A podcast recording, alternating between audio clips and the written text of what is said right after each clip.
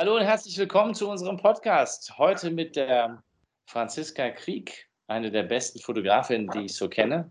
Äh, nicht um zu sagen der Welt natürlich. Natürlich.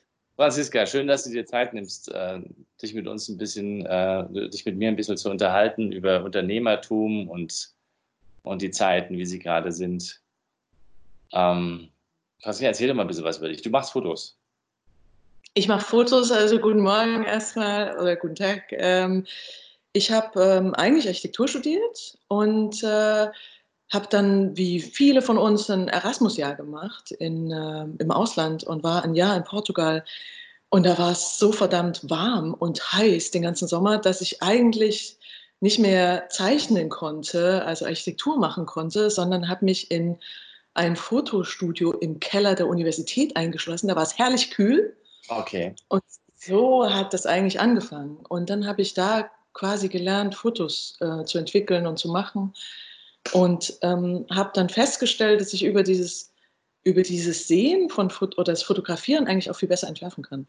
Und äh, bin dann zurückgekommen nach Deutschland ähm, und habe mein Studium fertig gemacht und habe da auch schon immer die ganzen Kurse an der Uni mitgenommen, um eigentlich wirklich ähm, Fotografie zu verstehen und bin dann aber ganz ordentlich Architekt geworden.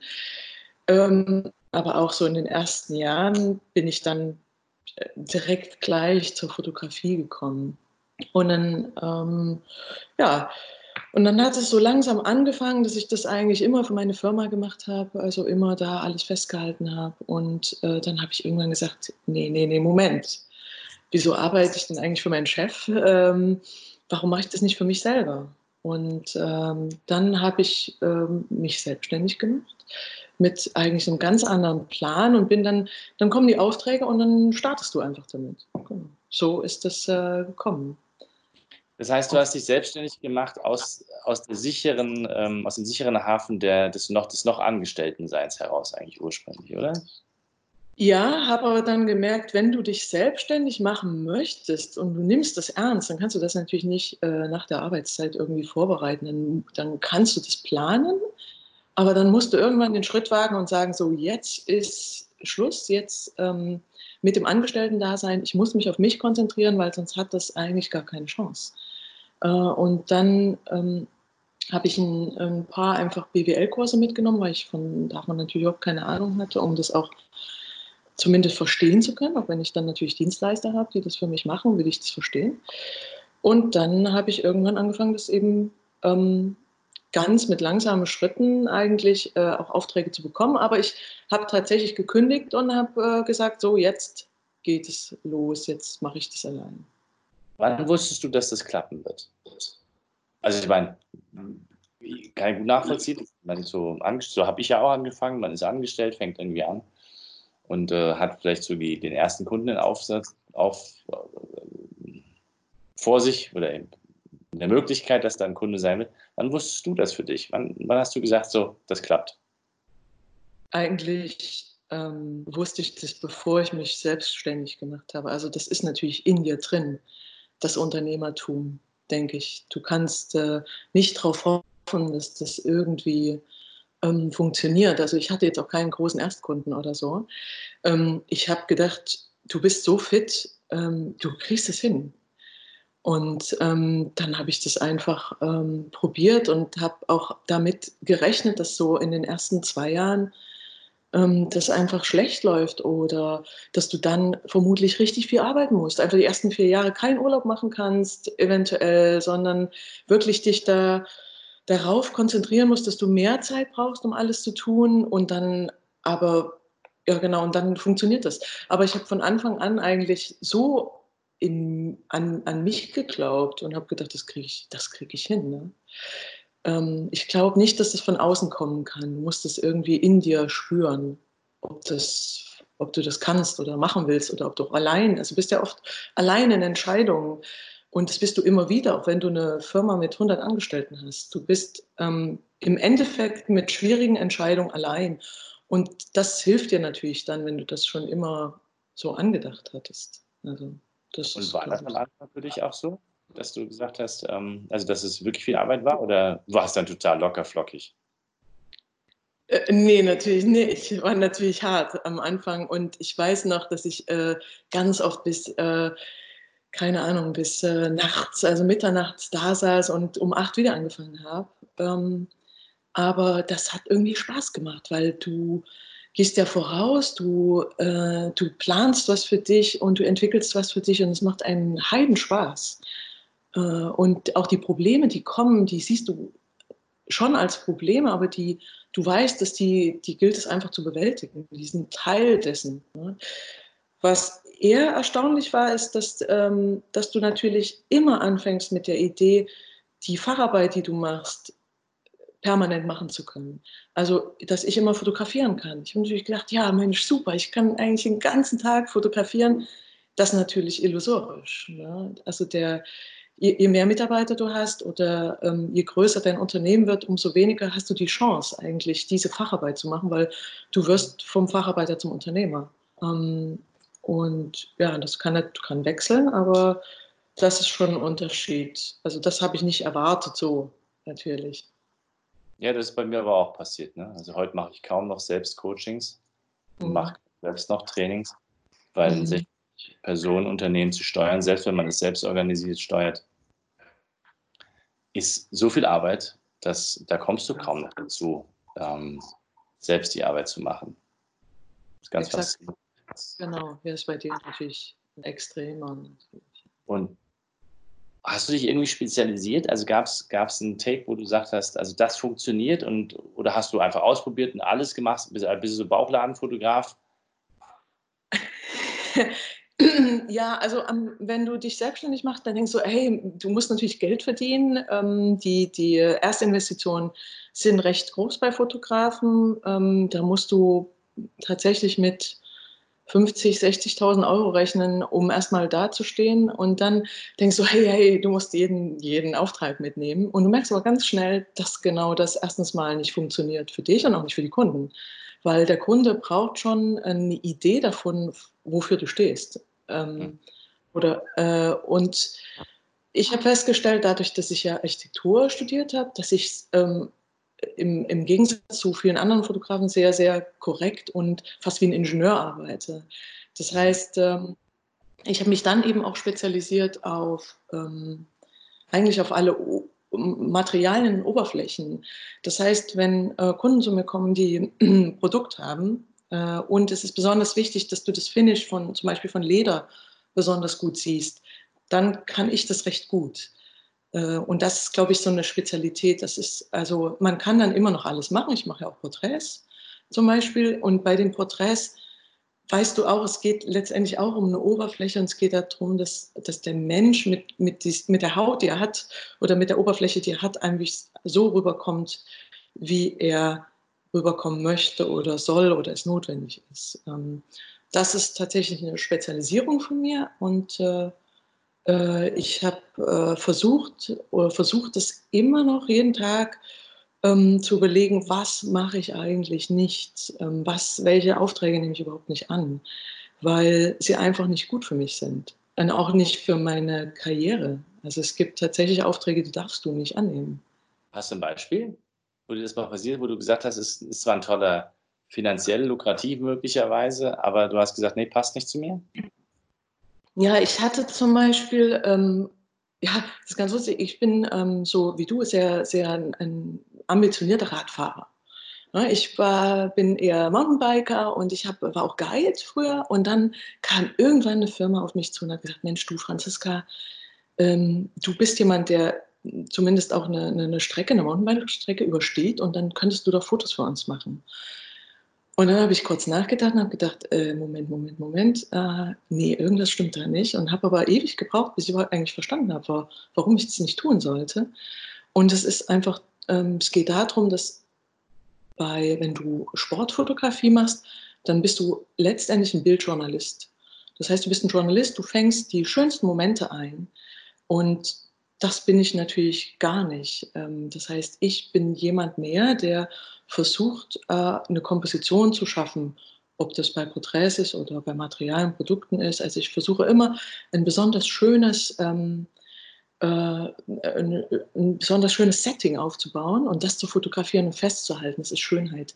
Und ein Bildjournalist, ob das ähm, beim Sport ist oder auch in der Presse ist, der versucht einfach diesen Moment festzuhalten. Und da bin ich gar nicht so gut. Ähm, das heißt, weil dann gucke ich lieber, stattdessen, dass ich die Kamera vor meinen Augen mhm. habe. Weil ich erlebe das natürlich viel lieber. Ich weiß nicht, wie du das ähm, zum Beispiel auf deinen Radtouren machst, ob du dann lieber, also ich glaube, du nimmst auch nicht einfach die Kamera und äh, fotografierst dann, um den Moment festzuhalten, den hältst du am Herzen fest. Ne? Oder in ja, den Augen. Ist schwierig. Also ich denke mal, ich müsste die tollen Fotos mitbringen, aber das schaffe ich irgendwie nicht, weil ich fahre halt lieber und schaue mir es gerne während des Fahrens an. bis du dann die Kamera draußen hast, ja, man macht halt dann mal eins für zu Hause, aber irgendwie ist es irgendwie, pff, ist ganz komisch, ja, obwohl ich tolle Fotos toll finde. Ja, also ich finde das klasse, wie einige Leute das können und also finde ich faszinierend. Ähm, und wie ist so diese Transition von Fotograf hin zum Unternehmerin gelungen? Wie, wie ist das mit deinen Mitarbeitern? Was, was ist dir da so passiert? Ist da, war das einfach und hat immer alles geklappt, wie du dir das vorstellst? Oder? Ähm, das ist natürlich, also jeder hatte so seine eigenen äh, Stolpersteine. Ähm, der große, große Vorteil im Bereich der Kreativen ist, dass Kreative für die Sache arbeiten und dass die, das Thema Finanzen erstmal in den Hintergrund gerät. Das heißt, ähm, du suchst, wenn du Arbeitnehmer suchst, ähm, Leute, die die Idee oder das, das, den gleich, das gleiche Mindset haben wie du. Und du hast mit denen überhaupt nicht das Problem, über Kohle zu sprechen. Ne? Die wollen eine Sicherheit haben, eine Existenzsicherheit finanziell, aber das ist erstmal alles. Und dann wollen die genau wie du in einem in einem, also wie wir, wir alle, wir Kreativen, sage ich mal so, wir wollen in, einem, in einer Atmosphäre arbeiten, die, uns, die es uns erlaubt, so kreativ wie möglich zu sein. Und das ist, glaube ich, äh, ich habe da oft drüber nachgedacht, dass es ein wahnsinniger Vorteil als Unternehmer in der Kreativbranche. Der hat natürlich auch einen Nachteil, weil gegenüber Kunden ähm, bist du da auch nicht so fordernd, was Finanzen anbetrifft. Du machst es einfach richtig gerne. Und gerade in Verhandlungen, also mit Verhandlungen sind Kreative einfach schlecht. Ne? Also in die ähm, Gehaltsverhandlungen laufen, äh, die sind eigentlich nicht da. Ähm, da mhm. geht es wirklich um andere Sachen und äh, es geht auch mit den Kunden ganz oft, vergisst der Kreative, auch der Unternehmer, auch ich, ganz oft über ähm, Basisdinge zu sprechen. Was, was, was braucht der Kunde für ein Resultat? Was kostet das? Und so weiter. Also das ist so das Negative an dem Ding. Aber mit Mitarbeitern ähm, ist es recht einfach, wenn sie den gleiche, das gleiche Mindset haben wie du. Kreative sind aber auch natürlich, ähm, sie schwanken sehr oft, sie wollen möglichst viel Erfahrung in möglichst vielen Bereichen haben und die Fluktuation ist denke ich, viel höher als in anderen Bereichen, weil du Erfahrung sammelst als Kreativer an unterschiedlichen Positionen und nicht mit einer Ansammlung von Wissen, zum Beispiel wie ein Ingenieur, der je mehr Wissen er in einem spezifischen Fachgebiet erreicht, umso besser wird er. Und als Kreativer ist es, glaube ich, gut, immer mehr über den Tellerrand zu gucken und da und dort und da. Da verarmst du eigentlich, wenn du in dem, in dem gleichen Unternehmen arbeitest über Jahre denke ich. Das muss es aber doch auch schwierig machen, so sowas wie ein Team aufzubauen, oder? Oder gibt es das aber? Also ich meine, ich kenne dich ja so ein bisschen und, und was ich ja faszinierend finde, ist, dass du ja mit ganz unterschiedlichen Leuten, die, die gerade noch einen Auftrag in Japan hatten, heute einen Auftrag, keine Ahnung, in München abarbeiten kannst. Und die ah, genau. seht euch vielleicht ein halbes gar nicht und dann geht es irgendwie weiter und also das finde ich schon verrückt. Das ist, das ist eine Art von Zusammenstellung, wie Projekte bei euch funktionieren, die ist anders als in, als in den meisten anderen Unternehmen. Das ist vollkommen richtig, da hast du recht. So die, ähm, du hast mit ganz unterschiedlichen äh, Menschen zu tun, die von überall herkommen und du musst, äh, du brauchst ein, ein felsenfestes, eine felsenfeste Planung, um Dinge durchzuziehen. Was ich aber von Anfang an gemacht habe, das liegt so ein bisschen in meiner Natur, ist, dass ich für jeden Kunden und für jede, für jede Handlung, die wir im Unternehmen haben, Rezepte geschrieben haben. Geschrieben habe. Das heißt, Rezept heißt, ähm, der Kunde A, der braucht immer Produktfotos, der will aber natürlich, dass die in fünf Jahren genauso aussehen wie vorher, das gleiche Licht haben, die gleiche Qualität bieten. der Kunde B, der braucht Porträtfotos und der will natürlich, dass seine neu eingestellten Mitarbeiter auf den Fotos auf der Webseite genauso aussehen wie die davor. Und das sind, also wir nennen es Rezepte, weil, ähm, weil man immer noch kreativ mit Rezepten umgehen kann, aber die Basis ist, ist gleich. Und die Rezepte habe ich auch für mein Unternehmen gemacht. Also das heißt, jede Handlung, die du, die du tagtäglich vollziehst, die erfolgt nach einem bestimmten, ähm, nach einer bestimmten Regel. Das ist für viele oder für die, die neu ankommen bei mir im Unternehmen, wird das richtig schwierig. Ähm, und wir bereiten die darauf vor, aber irgendwann sagt jeder, hey Mensch, ey, das ist so einfach, dass ich nicht mehr zum Beispiel nach meiner Schere suchen muss, weil ich weiß, dass die in der zweiten Schublade von oben liegt, und zwar bei jedem. Und da liegt auch noch der Tacker und der Locher. Und ich kann mich endlich konzentrieren auf das, was es, äh, worum es eigentlich geht. Ich mache das auch mit den, mit den Foldern digital so. Also es gibt so ein Ampelsystem, was ist schon fertig, was ist noch nicht abgearbeitet. Das heißt, jeder kann irgendwie auch mal eine Woche auf Urlaub sein oder krank sein. Ich muss niemanden anrufen, weil dieses System so gut funktioniert, dass jeder sofort einsteigen kann. Und das macht es auch bei den großen Projekten eigentlich ähm, genauso einfach. Die, du kannst Dinge erstmal abarbeiten. Jeder kommt rein, niemand muss jemand anders erstmal fragen. Man ist, es ist selbst ein Selbstlernprozess. Das ist, glaube ich, das eine. Und das andere, ähm, ich arbeite mit äh, den Stärken, äh, das heißt, ich äh, nutze den Strengths Finder, ähm, um bei jedem Mitarbeiter herauszufinden, was sind eigentlich äh, seine Stärken. Ich habe ein paar ähm, Seminare mitgemacht zum Thema Glück und Stärken. Ähm, da gibt es ja den äh, ungarischen Wissenschaftler Michael Csikszentmihalyi, der über, ähm, darüber spricht, dass du in deinem Leben ein gewisses ähm, Glücksvolumen oder ein Glücks, ähm, Glücksempfinden hast und das geht auch schlecht weg oder das kann man auch schlecht vergrößern. Das ist einfach in dir drin. Und so denke ich, hat auch jeder Mensch seine Stärken. Die äh, ist natürlich auch nachgewiesen, ähm, äh, dass du Stärken, die du entwickelst als Kind in deinem über dein Leben lang nicht verloren gehen. Die werden vielleicht eben noch größer. Das heißt, jeder, der bei, zu mir ins Unternehmen kommt, der macht erstmal einen Stärkentest. Und äh, dann finde ich heraus, quasi, was ist, den, was ist dessen persönliche ähm, äh, dessen persönlicher Charakter. Und so kann ich die, das Team auch am besten zusammensetzen. Das heißt, wenn ich unterwegs bin mit meiner Assistentin, dann hat die natürlich als Stärke Verantwortungsbewusstsein. Weil dann weiß ich, dass die, wenn irgendwie alles schief läuft, das Wetter ist schlecht, das Flüge sind ausgefallen, wir sitzen auf dem Setting, äh, wir haben alle irgendwie, uns ist allen kalt, äh, wir wollen alle einen Tee haben, fünf Leute wollen aufs Klo, dann ist meine Assistentin mit dem, ja, ja, mit dem äh, Verantwortungsbewusstsein natürlich die, die auch dann zu mir hält und nicht davon rennt. Ja, die braucht erstmal keine andere Stärke in dem Moment. Und so, wenn du das Team so zusammen äh, tüftelst, dann äh, funktioniert es recht gut. Das habe ich äh, recht lange ähm, darüber gesprochen, aber das ist also diese, ähm, das stärkenbasierte Arbeiten im Team finde ich unglaublich gut. Ja, das sehe ich genauso. Also Stärken, Stärken ist viel, viel sinnvoller als Defizite ständig aus, ausmerzen.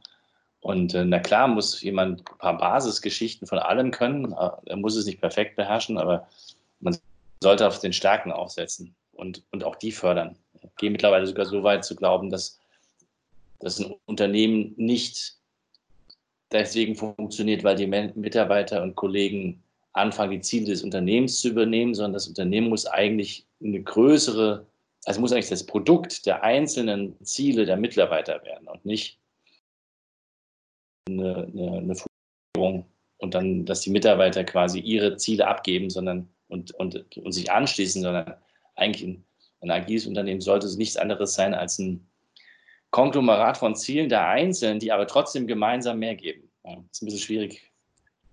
Aber nur so kann es funktionieren. Aber ansonsten vernichten wir jedes Mal Potenziale von Menschen.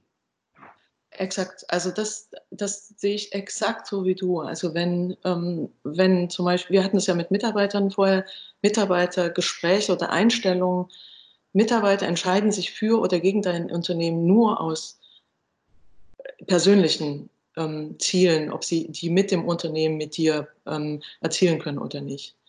Und äh, wenn sie das können, dann machen sie mit. Wenn sie das nicht können, dann äh, hast du sie eigentlich schon von vornherein verloren. Deswegen mache ich bei Einstellungsgesprächen, habe ich auch so eine Hidden Agenda natürlich. Also ich check immer, ähm, ich frage mich nach dem Gespräch, das führe ich so ganz äh, klassisch, glaube ich, nach dem Gespräch habe ich so eine kleine Liste und frage so, ähm, frag mich ähm, Dinge ab, ob die der Mitarbeiter tatsächlich auf Dauer ähm, erfüllen kann. Und das sind äh, immer nur Soft Skills wie ähm, ist der wirklich belastbar? Ist das ein ehrlicher Typ? Ähm, hat der privat, ähm, passt das Ziel zu sein Privatziel als mit seiner Familie, passt das zu unserem Unternehmen, können wir das äh, umsetzen? Und dann, dann denke ich tatsächlich, also du hast es auf den Punkt getroffen, also den Nagel auf den Kopf getroffen, dass du sagst, das Unternehmen ist eigentlich die Summe, ist nicht die Summe, aber ähm, die ja, doch die, das Produkt der einzelnen, der einzelnen Ziele. Und du, was verrückt ist, ich sehe das mehr und mehr bei Kunden. Also ich, wenn du als Fotograf arbeitest, dann bist du innerhalb von fünf Minuten sehr, sehr persönlich an den Kunden dran. Das heißt, wir haben jetzt zum Beispiel, also ich mache ähm, viele Porträts auch für ähm, Anwälte und Unternehmer und dann hast du ganz unterschiedliche Typen. Und letztendlich der derjenige, der dich aber beauftragt, der verfolgt ja ein Ziel. Und du musst in der Zeit, in der, mit der du mit ihm zusammen bist, und man hat natürlich als Unternehmer nie, nie viel Zeit, sich um Fotografen und Werbung zu kümmern. Man nimmt sich die Zeit einfach nicht. Du musst herausfinden, in den paar Minuten, die du mit dem Chef hast, was ist letztendlich sein Ziel für das Unternehmen. Weil nur dann kannst du, oder auch für sein Leben, also das, das Unternehmen ist ja Teil seines Lebensziels. Und nur wenn du das weißt, kannst du eigentlich ein gutes Produkt abliefern für ihn. Weil nur du, du nur dann weißt, ob seine Mitarbeiter einfach ähm, äh, stark aussehen sollen oder nett aussehen sollen oder sympathisch oder agil oder modern oder fashy oder das ist, äh, glaube ich, der Punkt. Und ähm, ähm, das ist also natürlich bei Porträts ein bisschen schwieriger, aber wenn du Kunden hast, die wie Designer oder Künstler, die mit ihren Produkten, ähm, mit ihren Produkten einfach nur präsent sein wollen auf ihrer Website, ähm, dann steckt doch was ganz anderes dahinter. Es geht nämlich darum, was machst du denn für ein Foto von dem Produkt? Wie hilft ihm das denn in seiner Karriere oder in seinem Leben? Das ist eigentlich die, die, das ist die Frage, die hinter den ganzen Fotos steht. Ja, ja klar, es gibt ja einen Zweck. Nicht? Also die Leute wollen ja irgendwas damit erreichen. Genau. Das Vergessen, das, das natürlich, wenn du mit äh, Unternehmern äh, zu tun hast, wie äh, mit dir, dann wissen die das ganz genau. Also ähm, die haben natürlich eine Erfahrung entwickelt über die Jahre, die ist ganz, äh, ganz eindeutig. Wenn du jetzt mit äh, Unternehmern sprichst, ähm, sage ich auch mal Künstler, die allein arbeiten, die wissen das ganz oft nicht. Äh, auch in der Kreativbranche wissen die ganz oft nicht. Und es wissen auch ganz oft Stiftungen nicht, zum Beispiel Kunststiftungen ähm, oder Museen, die wissen eigentlich nicht, wofür sie eigentlich stehen und dann macht es für den Fotografen natürlich viel, viel schwieriger zu wissen, was man eigentlich darstellen soll für sie. Ja, ich finde es dass du das sagst, weil ich habe ähm, gerade gestern wieder mal in das Buch reingeschaut. Ähm, ähm, ach, wie heißt es? Capitalism, ähm, gibt ein neues Buch über Capitalism und zwar Ah, ich suche es nachher raus, ähm, auch für die Hörer. Und da geht es auch darum, immer wieder über diesen Purpose zu reden, über diesen Zweck. Und, und vielleicht war das für mich immer intuitiv. Ich wusste eigentlich immer, warum ich hier losgezogen bin. Ja. Und, aber ich er, erlebe immer wieder, auch bei Kunden, das rennt halt irgendwie und dann fragst du dich, warum macht ihr das eigentlich? Und plötzlich kommt das, wir wissen es eigentlich gar nicht. Und die müssen manchmal in ihre Geschichte des Unternehmens zurückschauen und überlegen, was hatten der Gründer damals vor 50 Jahren sich eigentlich ausgedacht? Warum gibt es uns überhaupt? Und, genau. Mhm. Und das finde so, ich finde es irgendwie sehr verrückt, also dass das einfach verschütt gehen könnte. Ja. Und dann braucht es aber in so einer Arbeit wie mit dir ähm, wieder oder auch in der guten Markenarbeit, Markenarbeit oder wenn du Employer Branding machst, brauchst du ähm, brauchst du das eigentlich das Know-how wieder. Oder weil sonst nur da kommt der ganze Impuls, die ganze Energie her. Exakt, exakt. Und du siehst es natürlich auch schon an, an deutschen Unternehmen, die, ähm, die ihre alten Inhaber verloren haben ähm, oder einen Generationswechsel getätigt haben und die Kinder ähm, verstehen einfach das Mindset der Eltern nicht, ähm, dass die Unternehmen einfach im, irgendwo im Nirvana landen. Also sie sind einfach, man nimmt die einfach nicht mehr wahr.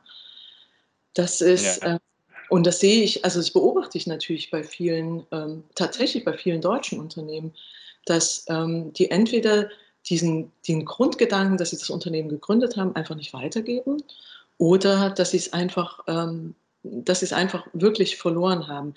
Wenn du so als Unternehmer natürlich äh, tagtäglich ähm, äh, äh, viel, viel arbeitest, ähm, dann äh, vergisst du das ganz oft. Und wenn du das vergisst, dann ist es auch ein Zeichen, äh, ein gutes Zeichen, weil dann hast du ja verdammt viel zu tun. Und dann musst du dich nicht drum kümmern. Das ist eigentlich cool. Aber ähm, natürlich jetzt gerade jetzt gerade eine Phase, wo wir Zeit haben, über alles Mögliche nachzudenken. Und das tut, glaube ich, auch vielen gut, ähm, wieder über seine persönlichen Ziele auch nachzudenken. Ja, ich glaube schon, dass das jetzt die Zeit, wobei ich nicht glaube, dass die Leute jetzt viel Zeit haben, aber ich glaube, es wäre trotzdem jetzt gerade notwendig, ähm, sich nochmal darüber im Klaren zu sein, warum existiert eigentlich entweder das Unternehmen oder, oder warum arbeite ich für diesen, für diesen, ähm, für diese Firma, die mich gerade vielleicht in Kurzarbeit geschickt hat, ja, und ich das eigentlich überhaupt nicht verstanden habe. Ähm, ähm, also, äh, äh, also, viele Gespräche, die ich gerade führe, sind genau das. Die Leute werden reihenweise in Kurzarbeit geschickt, obwohl das Unternehmen noch Milliarden auf der, auf der hohen Kante hat. Also es ist absolut unnötig. Ja. Ich, klar, wenn ich 10.000 Mitarbeiter habe, dann geht das Geld auch trotzdem sehr schnell aus. Also 10 Milliarden sind dann nicht so viel. Und, und trotzdem geht es viel zu schnell, finde ich. Also diese, dieser Reflex. Und den das Leuten, so, ja ich finde, man darf darüber reden und, und das machen wir auch. Also wir reden auch darüber und wie wir damit umgehen und schauen uns und machen unsere Liquiditätsplanung. Ich glaube, das ist auch völlig legitim. Und das versteht auch jeder, das versteht auch jeder Mitarbeiter. Aber sofort zu sagen, okay, ich mache die Türen dicht, ähm, rolle ihn runter und es ist uns eigentlich egal, was mit euch ist. Ähm, also weiß ich nicht, ob ich in so einem Unternehmen zurückkommen wollen würde. Ja. Genau, also den Eindruck habe ich auch, das ist nicht so einfach. Wenn ich jetzt, ähm, wenn ich das jetzt vergleiche mit zum Beispiel ähm, kleinen Unternehmen, ähm, die vielleicht bis zu zehn Mitarbeiter haben oder fünf Mitarbeiter haben, die und auch, aber auch Freelancer, die ganz allein arbeiten, was machen die denn jetzt in der Zeit? Ähm, die räumen erstmal auf. Ähm, und die, äh, die arbeiten erstmal ab, was es noch abzuarbeiten gab, hoffentlich natürlich, wenn die Auftragslage gut ja. war. Und das kann man in einem, äh, und die finden sich neu und überlegen, was ihre Strategie für die Zukunft ist. Und dazu braucht es eigentlich jeden Mitarbeiter. Und ich denke, ähm, also man muss natürlich, also ich verstehe das natürlich mit der Kurzarbeit, also das, äh, die, die, Kohle geht weg schnell. Ähm, aber es hat natürlich auch jeder ordentlich gehaushaltet. Also ich finde natürlich auch die Argumentation jetzt ein bisschen schwierig, dass jeder Freelancer sagt, er hat überhaupt keine Jobs mehr von 0 auf 100. Das kann nach einer Woche oder zwei Wochen eigentlich nicht sein. Ja. Ähm, das sieht, äh, ich muss ganz ehrlich sagen, natürlich merke ich das auch. Und jetzt sämtliche Shootings sind verschoben. Und ich denke, ähm, das ist prinzipiell im Moment sogar, ähm, ich will nicht sagen gut, aber es verschafft mir eine Verschnaufpause um genau über die, die zukünftige ähm, äh, Ausrichtung meines Unternehmens nachzudenken und auch äh, meine Projekte einfach mal anzuschauen. Was hast du denn da eigentlich geleistet? Weil als Dienstleister, das geht, weiß ich nicht, ob dir das genauso geht, du arbeitest natürlich immer nur im Auftrag des Kunden. Deine, ähm, du siehst dein eigenes Unternehmen das vergisst du dann manchmal. Du arbeitest immer, deine, immer für den Kunden. Deine Lebenszeit geht, äh, opferst du für Kunden auf. Und dann musst du gucken, ja, Moment, wo ist denn jetzt eigentlich mein Unternehmen? Ähm, wo stehe ich denn gerade? Stehe ich gut da? Bin ich für die nächsten Jahre ausgerüstet? Ähm, da mache ich mir so als Fotograf ein bisschen Sorgen. Ähm, was passiert mit Fotografie in den nächsten Jahren? Ähm, bin ich da eigentlich noch gut aufgestellt? Braucht es überhaupt noch eine? Äh, und die Zeit hätte ich nicht oder die Gedanken hätte ich nicht, wenn ich nicht gerade in der Situation wäre. Also das tut mir schon auch gut. Hm? Also ich glaube, das ist, das ist der Schlüssel daraus, was zu machen. Also die Frage ist nicht so sehr, ähm, ich glaube, man darf nicht in eine Romantisierung hineingeraten, zu sagen, oh, ist jetzt toll, jetzt können wir uns mehr um unsere Familie kümmern, kümmern und haben am Wochenende mehr Zeit oder was, mhm. sondern ähm, vielleicht gerade ein Stück weit den Gang rausnehmen vielleicht und gleichzeitig aber effektiver im, im drüber nachdenken werden, was will ich mit meinem eigenen Unternehmen machen? Wo geht es eigentlich, eigentlich hin? Äh, und ich weiß es nur von uns, also wir, wir sind effektiv, sehr effektiv und es funktioniert auch. Und gleichzeitig muss man sich schon überlegen, geht das noch die nächsten zehn Jahre so? Und soll das auch in die nächsten Jahre genau so weiterlaufen? Ja, also beispielsweise hilft uns jetzt gerade diese ganze Diskussion um die Remote-Arbeitszeit, dass wir wegkommen von den Flügen, weil früher hieß es immer, Beratung kannst du nur ohne, also musste halt vor Ort sein. Und spannenderweise, vieles ging, wäre auch vorher offensichtlich von zu Hause ausgegangen oder von einem Office in der, in der Stadt, in der du wohnst. Du musst nicht unbedingt durch die halbe Weltgeschichte fliegen.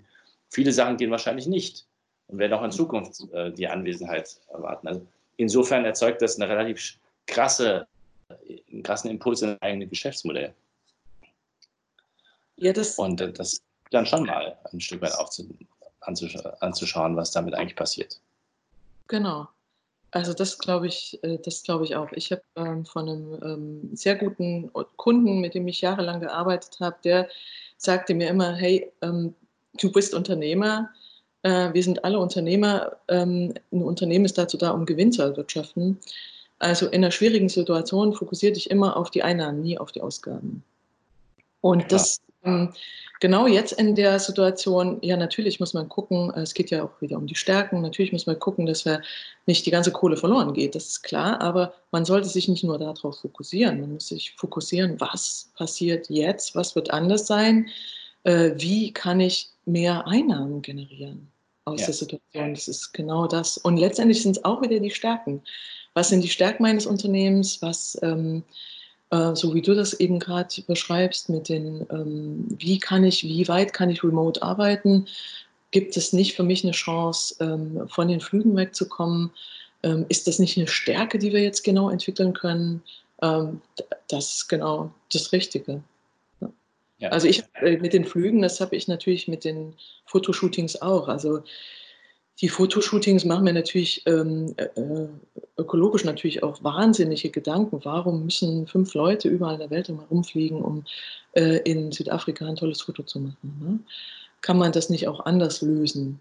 Und es äh, gibt natürlich auch Bemühungen, das zu machen. Und äh, auch genau das geht mir natürlich momentan durch den Kopf. Wie kann man das eigentlich neu und anders denken? Und vielleicht müssen wir es auch neu und anders denken. Also, Exakt, genau. Ähm, ich, also, ich meine, das, die ganze Krise wird nicht, wird nicht übermorgen vorbei sein und in zwei Wochen auch nicht und in sechs wahrscheinlich auch nicht. Und wenn wir Pech haben, dann tatsächlich, habe die ersten Prognosen gehört, naja, Mitte Frühjahr nächsten Jahres ist dann vielleicht endlich wieder soweit. Und das mhm. ist schon, da muss man sich zwischendrin was Neues einfallen lassen, sonst kann es als Unternehmer nicht weitergehen. Ja. Also weil ein Jahr dann sind die Ressourcen weg. Also bei mir wären sie dann weg. Ja, dann ja, natürlich, also das ist ja schon klar. Das ist, ähm, ich muss dann immer äh, äh, nicht lachen. Ich denke natürlich dann immer an meine Oma. Und meine Oma, äh, das, die hat natürlich äh, Kriege miterlebt und äh, ich komme ja auch aus Ostdeutschland äh, ursprünglich und da gab es natürlich wie jetzt nicht immer alles im Supermarkt, nämlich nichts. Das ist also für mich eine ganz gewohnte Situation. Äh, und meine Oma sagte aber immer, ja, für die nächsten zwei Wochen musst du nicht planen, du musst schon überlegen, wie das ganze Jahr über die Runden kommst. Ja. Und ähm, das heißt, mir macht in der momentanen Situation, wir machen auch die nächsten zwei Monate natürlich überhaupt keine Gedanken, da, da müssen wir irgendwie durch, ähm, sondern ich mache mir prinzipiell nur Gedanken darum, was passiert ab 2021. Ja. Ähm, und das mache ich auch tatsächlich finanziell mit dem Haushalten so, ähm, weil ich bin kein, ich komme nicht aus einer Unternehmerfamilie, ich komme aus einer ganz normalen kleinen äh, ostdeutschen Familie. In, ja, da war vielleicht mein Opa Betriebsleiter, aber das war es auch schon. Aber ich, äh, überlege für mein Unternehmen natürlich die Finanzen auch ganz, ganz klein, nämlich wie Oma Haushaltskasse und hängen einfach in Gedanken äh, Nullen dran oder nehmen die wieder weg. Und das hilft mir, weil das ist ein, ein sparsames Kalkulieren, weil man doch noch auf kleine Dinge schaut, denke ich. Und ähm, das hilft mir auch jetzt eigentlich ruhig zu bleiben, weil meine finanziellen Rücklagen jetzt da sind, ähm, dass ich da ohne Sorgen, natürlich habe ich Sorgen, ne? aber dass ich sorgenfrei zumindest erstmal die sechs, nächsten sechs Monate sind okay. Ne? Und danach musst du fit sein. Also ja. soll das schon. Ja. Also man muss jetzt schauen, schafft man die nächsten sechs Monate, sich das mhm. genau anschauen und da und, und genauso haushalten und zu sagen, hey, Leute, dann darf man sich eigentlich darüber keine Gedanken mehr machen. Exakt.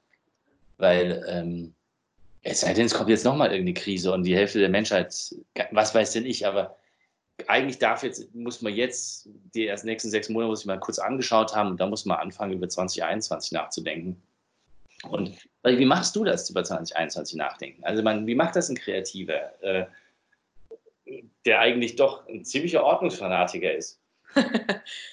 ja, ja, also ähm, ich bin natürlich auch schön, schön deutsch äh, und bin natürlich auch ein Bedenkenträger. Natürlich, ich denke immer, ach Mist, das kann ja alles schieflaufen, ne? also aber echt alles. Aber ähm, ich denke, ähm, um ehrlich zu sein, denke ich schon über 2030 nach mhm. und denke, äh, was, wie kann ich da mit meinen Kunden arbeiten? Braucht da eigentlich einer noch einen Fotografen oder braucht dann eigentlich nur noch einen Programmierer?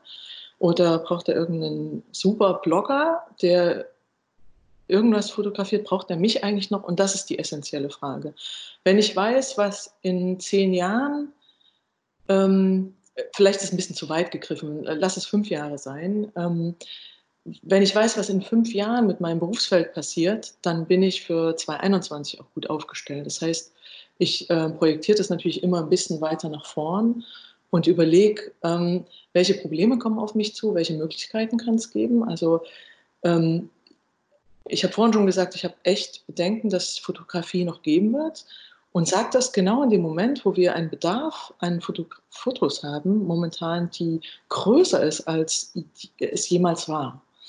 Und das äh, klingt fast ein bisschen schizophren, aber äh, ich frage mich natürlich, was, was mit dieser Flut an Fotos natürlich passiert. Was, äh, wer macht, erstellt die, wer benötigt die, wie wird mit Fotos ähm, gearbeitet. Äh, und ich denke tatsächlich, dass in, in Zukunft wir mit dem Foto allein, mit dem feststehenden ähm, Bild sehr viel weniger arbeiten werden. Also ich glaube, es wird viel, viel mehr Video geben. Also Bewegtbild wird, wird viel, viel wichtiger werden oder das perfekte Bild.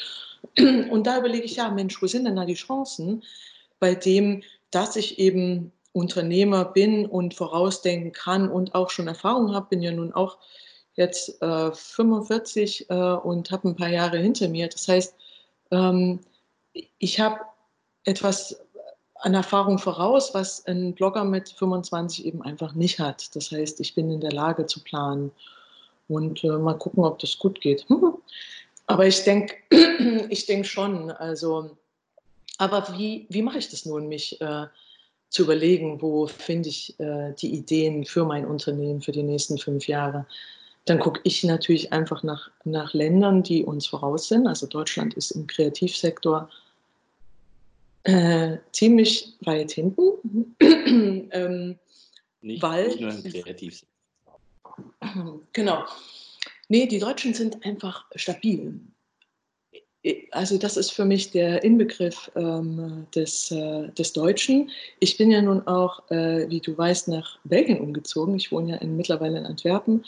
Und es gibt einen ganz lustigen äh, Blick auf das eigene Land. Also ich äh, schätze natürlich vieles, äh, was aus Deutschland kommt, viel, äh, viel mehr momentan und sehe, welche Probleme die Belgier haben und wo sie auch ähm, besser sind, äh, zum Beispiel. Und ich schaue jetzt, um mich zu inspirieren, einfach nach Ländern, die die Dinge für mich innovativer anpacken. Ähm, was passiert dort? Wie entwickelt sich dort die Kreativbranche? Wer braucht was? Äh, und das hilft mir, mich selber eben einfach ähm, zu, dahin zu entwickeln. Hast du auch ein kleines Beispiel, ohne deine Geschäftsideen schon zu verraten, aber was passiert zum Beispiel, keine Ahnung, wo du hinschaust, Japan oder, oder, oder, oder pf, keine Ahnung, Malaysia oder was auch immer vorausgeht? Ähm, genau, also bei den Kreativen geht es ja nicht so viel um Technologie. Das heißt, äh, meistens die Länder, die wir uns als normale, also als nicht normale, als deutsche Unternehmer angucken, wie Amerika, Japan und so weiter, sind für die Kreativen vielleicht gar nicht so ähm, ansprechend. Es sind, ähm, also die sind natürlich gut. Also wir schauen schon immer nach alten Klassikern auch. Was macht denn die Schweiz? Die immer äh, durchgehend gut in, in, in ihren äh, grafischen Entwicklungen ist. Aber ähm, ich überlege natürlich, es gibt zu der Technologie, die wir sehen, natürlich auch eine Gegenentwicklung, besonders natürlich zu sein. Deswegen haben wir diesen ganzen Scandi-Trend, äh, weil wir uns zu Hause wohl und natürlich äh, fühlen wollen.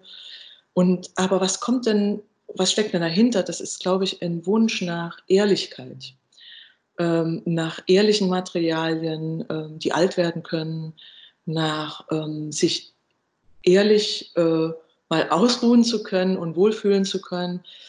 Und ich glaube, ähm, es wird im Gegenzug zu dem ganzen CGI, das ist dieses äh, computergesteuerte ähm, Entwerfen oder Gestalten am Computer, also 3D-Räume werden ja mittlerweile nur noch am Computer generiert und nicht mehr fotografiert. Dazu wird es eine Gegenentwicklung oder gibt es auch eine Gegenentwicklung, dass man eben die Räume oder die Dinge so fotografiert, wie sie sind oder so filmen wird. Das heißt, äh, ja, also ich kann mir zum Beispiel vorstellen, dass ähm, diesen ganzen computergenerierten Architekturfotos zum Beispiel es entgegenstehen wird, dass sie die, die gerenderten Modelle nicht einfach in diesen perfekten Umgebungen stehen mit blauem Himmel und grünen Bäumen, sondern dass ähm, in, in Realität gefilmt wird und das gerenderte Modell einfach eingesetzt wird, sodass ich wirklich das Gefühl habe, das Modell steht schon und zwar so ehrlich, wie es ist und nicht so schön gedacht. Also wir denken uns ja, wir sind ja immer diese Katalogwelten, alles sieht aus wie eine tolle Weltreise, aber es wird sicherlich auch den Trend geben zu sagen, ja, das ist eigentlich das, was am Ende da rauskommt. Ja, so. Und ich die, diese ehrliche, ja, das, die, die Ehrlichkeit, das Natürliche, das ist, glaube ich, ein Trend, den es geben wird. Und natürlich den Trend äh, Video. Und äh, ja, das. Äh, also auch diesen neuen Film Mandalorian, der, wo ja jetzt quasi schon die, die Umgebung in, mit Hilfe von, von Bildschirm gemacht wird, also die den Bluescreen ja ersetzt haben oder Greenscreen ja ersetzt haben durch diese echte äh, Bilder, um die dass es genau dazu den Gegeneffekt geben wird, ähm, man baut doch wieder die echte Kulisse hin, oder was? Äh, nee, äh, das habe ich, äh, ich meine das äh, noch anders, man baut nicht die echte Kulisse, man filmt einfach die echte Kulisse. Okay. Also bei Produkten, die aus der Technologie kommen, wie Automotive oder ähm, technische Produkte, ähm, Healthcare, das wird technologisch bleiben, das wird nur noch gerendert. Ich glaube, da braucht es nie mehr einen Fotografen. Also ich habe früher äh, Krankenhäuser fotografiert.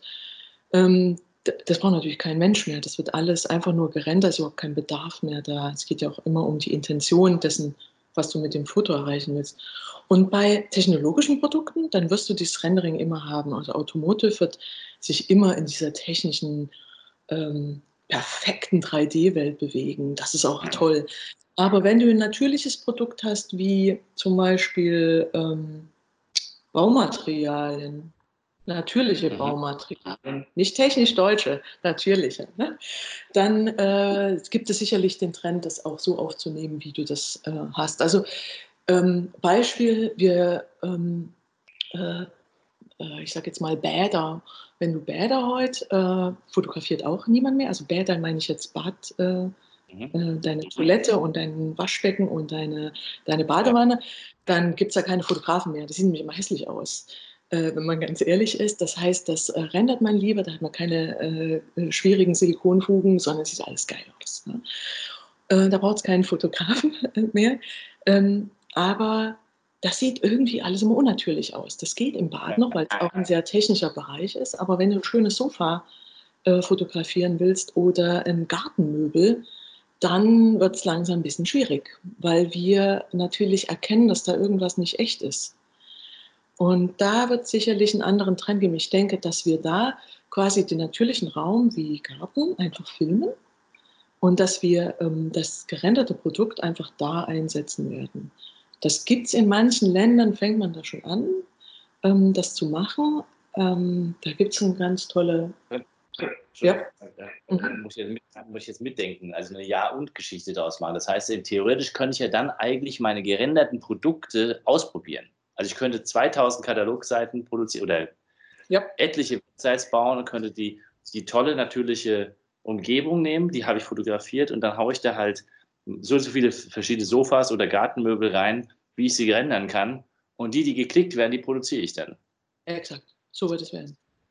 Genau, also das ist tatsächlich, ja, genau so. Du musst, also das ist natürlich ein Vorteil für die Produktdesigner, die müssen nicht mehr alles produzieren. Also sie müssen nur noch produzieren, um dem Produktions, also dem Produktions, die Herstellung einfach zu checken kriege ich das Ding hergestellt, kriege ich das logistisch hin. Äh, und dann mit, mit der Fotografie oder mit dem Video oder mit dem Marketinginstrument checken, die ist eigentlich der Vertrieb ähm, oder hat der Absatz eigentlich gesichert. Ähm, das dauert wahrscheinlich noch ein bisschen, aber funktioniert schon. Ich weiß von ein paar deutschen Leuchtenunternehmen, dass die mittlerweile ihre Leuchten die, die nehmen ihre alten Fotos, die sie mal gemacht haben, und äh, rendern ihre neuen Leuchten einfach da rein, weil das einfacher ist.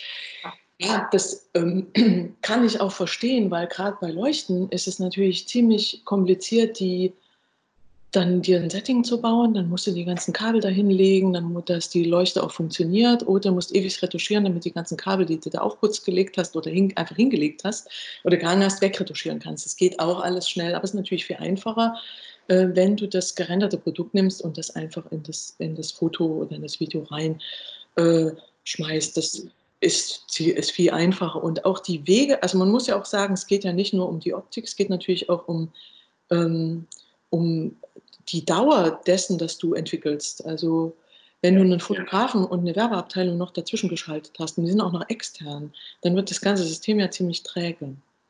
Und wenn du auf einmal das, äh, die Vorlagen bei dir intern hast und du kannst es selber schnell prüfen und das vielleicht bis zum Verkaufsprozess eben äh, simulieren kannst, dann bist du natürlich viel, viel schneller.